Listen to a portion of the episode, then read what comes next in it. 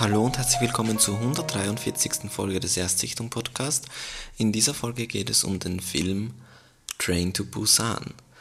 Ähm, Train to Busan ist wieder so ein Film, den ich wahnsinnig lange vor mich hergeschoben habe irgendwie. Also ähm, der Film ist aus dem Jahr 2016, es ist ein südkoreanischer Film und eigentlich schon wieder rauskam, hat mich das interessiert und war da eine Empfehlung und hat mich irgendwie angesprochen.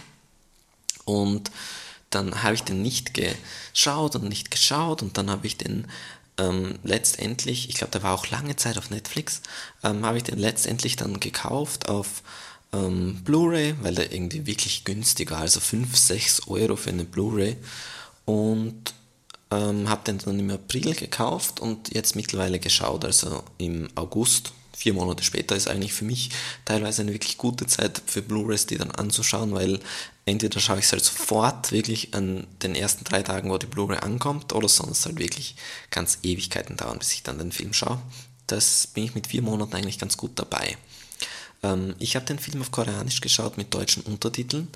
Bei Untertiteln ist es so, dass ich eigentlich, und das kann man sogar jetzt ähm, mir negativ auslegen, ich bevorzuge eigentlich immer englische Untertitel. Also ich finde, dass das Englische halt durch seine Simplifizierung, und das macht es halt so ein bisschen dumm, aber durch seine Simplifizierung Sachen besser ausdrücken kann, vor allem filmische Sachen meiner Meinung nach besser erklären kann in kürzeren Sätzen und ähm, ich das angenehmer lesen kann als das Deutsche. Wird jetzt für manche komisch sein, wird für manche ähm, werden auch sagen, oh nein, man kann das im Deutschen viel besser umschreiben. Für mich ist es halt so und für mich ist es auch angenehm so, muss ich ehrlich sagen. Also, wie gesagt, Deutsch mit englischen, ähm, Koreanisch mit deutschen Untertiteln. Was aber lustig war, ist, also auf der deutschen Blu-ray ist es so, dass es nur ähm, niederländische Untertitel gibt, eine deutsche Tonspur, eine äh, koreanische Tonspur und ähm, eben deutsche und niederländische Untertitel. Aber das Menü ist auf Englisch, wo man sich dann so fragt, ja, ja, warum? Also, da englisches Menü, aber keine, überhaupt null englische Sprache, weder als Synchronisation noch als Untertitel, naja, egal. Dann ist es so, ähm, der Film Regie geführt wurde von Sang Ho Yeon oder Yeon Sang Ho. Ich bin mir da nie sicher, ob das bei IMDb, glaube ich, steht es immer andersherum, als man es eigentlich sagen würde. Also ich glaube, Yeon Sang Ho wäre schon der richtige ähm, Titel. Und ich glaube, es gibt dann auch noch andere, so, so kleine so Comicfilme oder Kurzfilme noch, ähm, die in dem Universum von Train to Busan spielen. Da bin ich mir aber nicht sicher. Und ähm, auch noch dieses Jahr 2020 gibt es ja noch Peninsula, die Fortsetzung von Train to Busan, die dann ein bisschen später spielt. Wahrscheinlich auch, schätze ich mal, vier Jahre nach dem ersten Teil. Ähm, die Zeit, die in Echtzeit vergangen ist, ist dann auch im Film vergangen, würde irgendwie Sinn machen.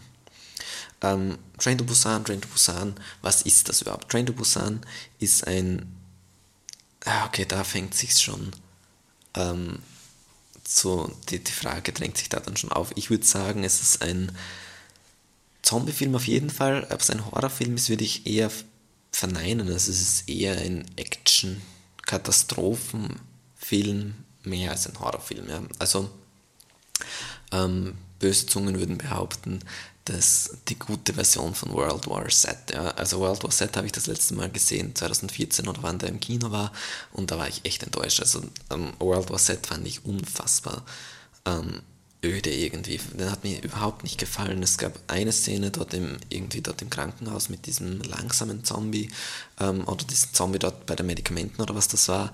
Die war ganz cool, aber an sich fand ich halt World War Z einfach furchtbar damals. Ja ist ja auch so ein Film, wo man sagt, ja, der Director's Cut macht es noch besser oder der Extended Cut, was auch immer das war. Aber hey, World War Z, meiner Meinung nach, vielleicht sollte ich dem wieder eine Chance geben. Damals hat es mir überhaupt nicht gefallen.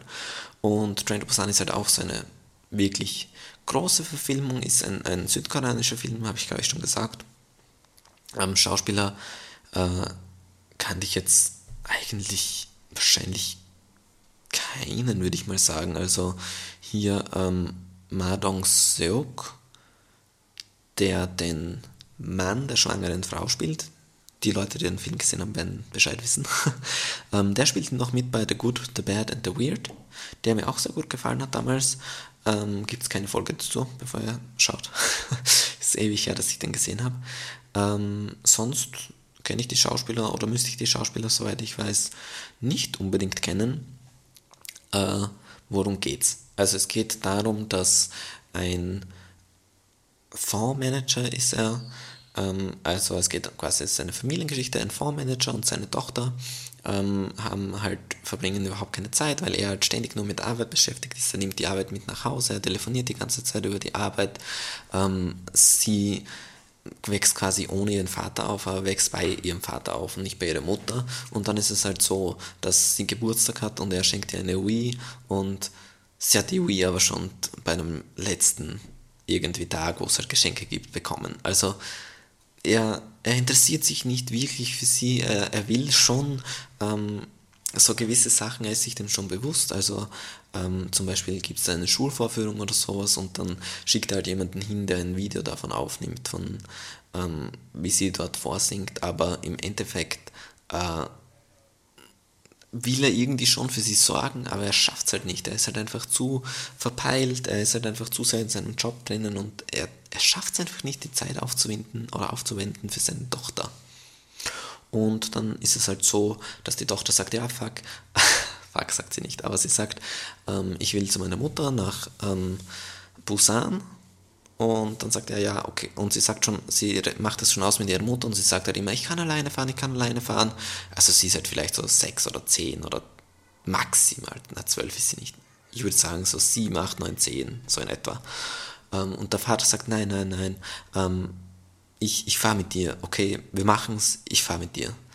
Ähm, weil ich will zumindest dann da dabei sein, ja dann fahren sie eben los und wenn, während sie losfahren, passiert schon das, dass auf dem Bahnsteig ein, ein Passant vollkommen krass von einem anderen weggecheckt wird und man merkt schon, da ist irgendeine Art von Unruhe, aber im Zug merkt es niemand so richtig und ähm, dann fährt der Zug los und plötzlich merkt man, oh mein Gott, eine Zombie-Apokalypse ist gerade am Ausbrechen.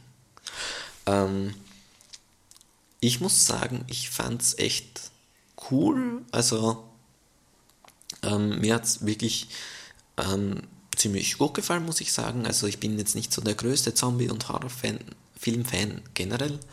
Und das wird dieser Film jetzt Train to Busan auch nicht ändern. Ja? Also ähm, ist jetzt nicht der heilige Gral, aber schon wirklich ein guter Film, meiner Meinung nach, für diese Thematik.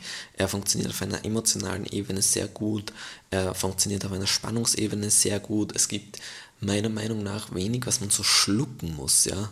Also von der Handlung und so weiter und ähm, auch die Charaktere. Also der Vater wird einem trotzdem zum Ende, bis zum Ende hin dann irgendwann sympathisch, obwohl er sich eigentlich ähm, ja, also er zeigt halt, ja, er gibt alles für seine Tochter und so weiter. Er ist nicht nur so dieser ähm, quasi egoistische Dude, dass er seine Tochter ihm auch quasi sagt, hey, du denkst immer nur an dich, nie an andere. Und das ändert sich während dem Film. Aber ähm, das finde ich schon beeindruckend, auch weil man am Anfang echt denkt, ey, ich hoffe, das ist nicht die Hauptfigur so ein Arsch. Und er verändert sich aber dann und ich finde, dass man ihn schon am Ende mag. Also ich finde schon, dass sie die Transformation, ähm, dass sie das schaffen, meiner Meinung nach. Und ja, ich kann den eigentlich wirklich ähm, uneingeschränkt, also uneingeschränkt jetzt vielleicht nicht so, also wenn man wirklich null anfangen kann mit Zombies und Horrorfilme überhaupt nicht mag, also Horrorfilm ist es halt nicht, aber wenn man nichts anfangen kann mit Zombies, wirklich null, weiß ich nicht. Da muss man schon Zugfilmfan sein, Filmfan sein. Also da muss man schon Mortimer Orient Express und ähm, Snowpiercer und so weiter mögen.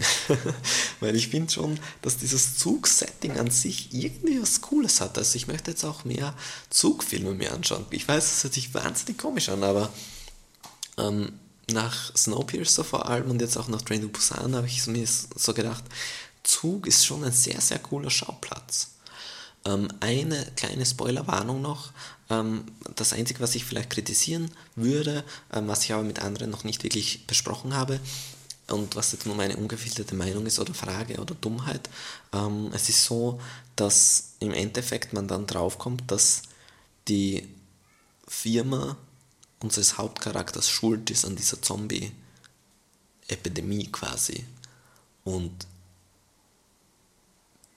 ist aber kein Thema wirklich im Film. Das finde ich ein bisschen witzig oder eigenartig, weil ähm, klar kann man sagen, das ändert zwischen Vater und Tochter nichts. Aber irgendwo, also klar, er ist jetzt wahrscheinlich nicht, 100, nicht dran schuld, genau und so. Er ist halt einfach die Firma, wo er arbeitet, aber das war ein bisschen, warum das so sein muss quasi, weil, weil es halt wirklich gar keine Rolle spielt, meiner Meinung nach. Aber vielleicht habe ich da auch was nicht verstanden. Aber naja, ich kann ihn wirklich empfehlen, ähm, sich den mal anzuschauen. Ist schön gemacht, Effekte sind wirklich toll, wenn man diese katastrophenmäßigen Filme fast schon mag, aber auch nicht zu krass aufgetragen. Es ist schon Bombast, extremer Bombast, aber es ist auch ähm, alles irgendwie auf einer, einer angenehmen Ebene und auf einem angenehmen Level. Also es geht ja auch nicht darum, die Welt zu retten, sondern ähm, hauptsächlich mal was mit diesen Leuten da in dem Zug passiert. Es geht gar nicht darum, dass sich der Virus die, oder dieses Zombie-Ding auf die Welt ausbreitet, sondern in allererster Linie halt geht es nur um die Leute in dem Zug, ähm, für die es interessant ist und alles, was drumherum passiert, ist gar nicht so wichtig in dem Film und das hat mir schon ganz gut gefallen. Also von mir schon eine klare Empfehlung. Und ja, vielen Dank fürs Zuhören, sage ich dann an dieser Stelle. Bis zum nächsten Mal. Danke. Tschüss.